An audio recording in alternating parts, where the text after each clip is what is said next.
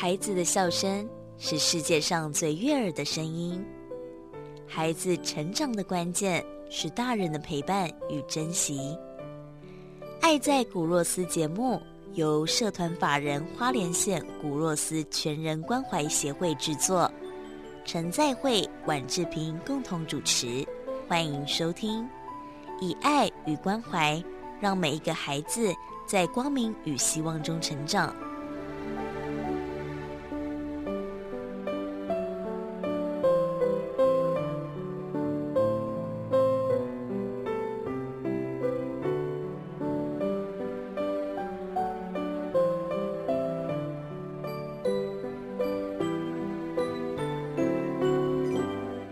大家好，欢迎收听《爱在古若斯》，我是志平，我是在位牧师。大家好，这个节目是由社团法人花莲县古若斯全人关怀协会制作播出。很多人到教会或者是跟牧师告解嘛，就噔噔噔，然后要倾诉，一定都是心中有点哀伤或是难受。所以，我们今天爱的抱抱呢，是不是也跟大家分享，呃，怎么样去在伤痛的时候可以让我们转念的故事？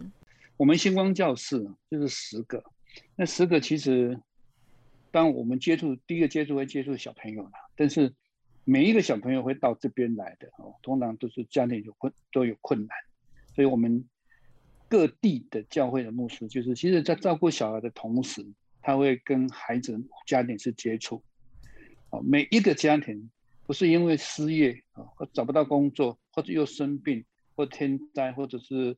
是就是在那个这个车祸啊，他们就家庭碰到了困难，啊，可是人哦碰到这种困难，说特别生离死别是是人最难过跟最辛苦的事情，对，所以我们接触的家，就我们当牧师在教会里面，或者我不在教会里面哦，其实我也常常碰到这些家暴的妇女啊，或者是受伤害的这些家庭会来。会打电话给我啊，我其实我们也没什么方方法了其实通常都是听，然后把这个事情听进去，然后看看能不能在第一时间当他的倾听的伙伴，让他把他的话讲完啊。圣经上哦有一段这样的故事，在约翰福音啊哈，但这个是耶稣有一天他耶稣的朋友，也耶稣的学生的朋友，他叫拉萨路哦，他生病了。啊，这耶稣的学生就跟他说啊，耶稣，我有一个朋友叫拉萨路生病了，你要不要去看看他？哈，你去摸一摸他头，他就病就好了。啊，耶稣说啊，没关系，我等一下，我等两天去啊。结果没想到两天之后，那个拉萨路就死掉了。然后后来耶稣就去啦，他人家就笑他，你看啊，叫你早一点来，你不来啊，啊，现在人死掉了，你你要怎么做啊？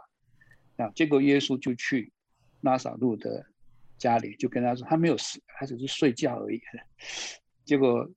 那个拉萨都是从坟墓出来啊，就是把他复活的哈。嗯，哎，那这个故事啊，哈，就是说，耶稣是有神可以行神迹的，而且当初跟他耶稣去的这些，除了他的学生之外，还有要害耶稣的这些法利赛人啊，他们是想说要抓耶稣把柄啊，你常常说你是上帝的儿子啊，你有你有多厉害啊？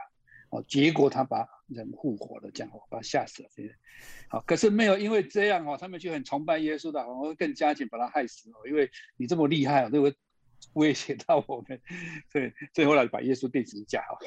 这是后来的故事。但有趣的是说了哦，你相信不相信人可以复活？那这很难的哦，以我们现在的科学，还是说我们。问人家，人家会说你神经病了，当细的细个当护我哈，然后还跳出来，还请木乃伊吗？那我觉得故事哦，重点不是在说复活难不难，可不可以啊？就有时候你自己是，你如果是基督徒，你会相信上帝，就会相信复活这件事情，不是说不相信复活重点是在你相不相信有这种能力。那其实是一个信念的问题，它并不是说。相信迷信这个问题，就是人有没有一个层次，他能延伸到有一种力量哦，有一种想象力，他可以复活他自己本身已经败坏或者已经失望的一种心灵的那个感觉了哦，是有没有办法这样啊？呃，如果如果这边人家问你说你相信吗？这个人会死会复活，很难。我我其实愿意相信，哎，真的，但觉得不太可能啦。对，愿意相信就是一个期待啦。嗯，你想要希望这个苦难赶快过去啊？但这个意念有多强啊？但我不是说强到一定那个人真的会复活，至少你自己先复活了。我意思是说，那个那个信念跟感觉哦，会让你复活。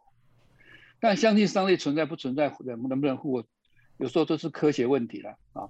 那个霍金不是很有名的物理学家吗？嗯啊，他讲过一个很有名的话，他是说我是无神论者啊。对，因为他为什么呢？他认为说科学就可以解决所有的问题。嗯，他没有不相信死人，他没有相信不相信死人复活这件事情哦。但是他不相信上帝存在，他是可以相信死人可以复活的，因为科学啊，他认为所有答案都在科学里面可以可以可以可以解决，只要有科学就行了啊。但基本上他是不相信上帝的，啊，他认为，但是我记得是这样，啊，他认为上帝可以创造世界，也创造世界上的定律，啊，那上帝可不可以被他的定律绑住？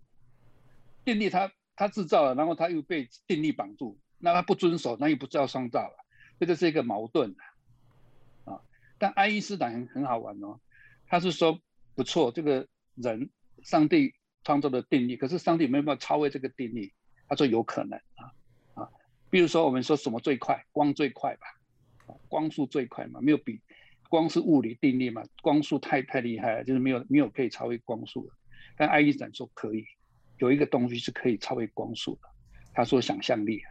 嗯，就是思考的意思想的意思啦，啊，比如说我要到火星，我我光速好要几多久光速可以到一亿年以后的一个星球？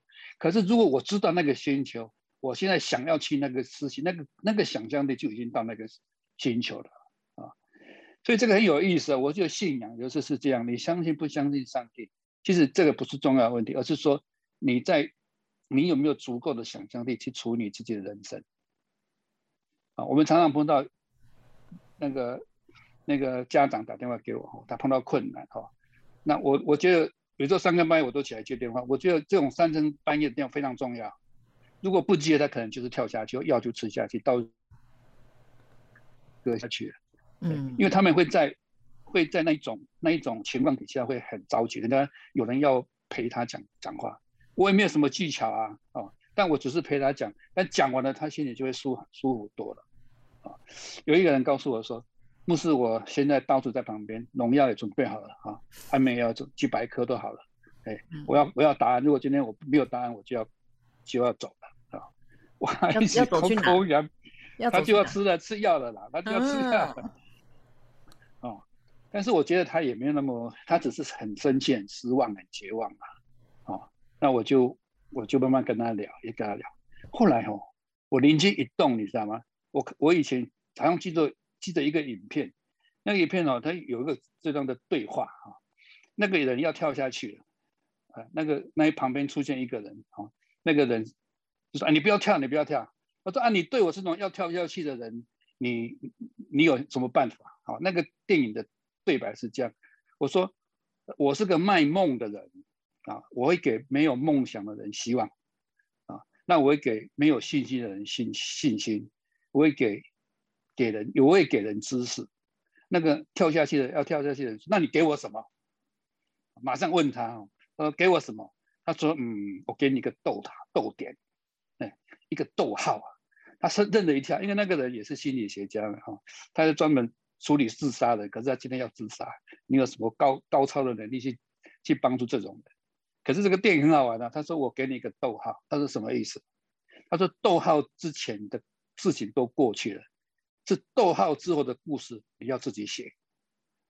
哇，我我然突然想到这句话，我就跟那个妈妈讲说，我说我也给你一个逗号啊，我说这个逗号就说人不人如果是句点就结束了，你那你要把你的生命今天当句号还是逗号？句号你就把药吃下去吧，啊，那如果是逗号。我直接昨天的事情，就让他在逗号前面就过去了。哎，下面的故事我们来写好了。好，我们明天早上想想看，我们逗号之后要写哪，要写什么句子。好，他听到之后说：“牧师，我明天早上打电话给你。”哦，我我觉得这个很很好玩的意思是说，你有没有办法在你的苦难或者日子当中有信仰的力量啊？信仰的力量，如果不要用宗教的术语来讲哦，就是你有没有足够的想象力啊？想象你旁边有另外一个空间。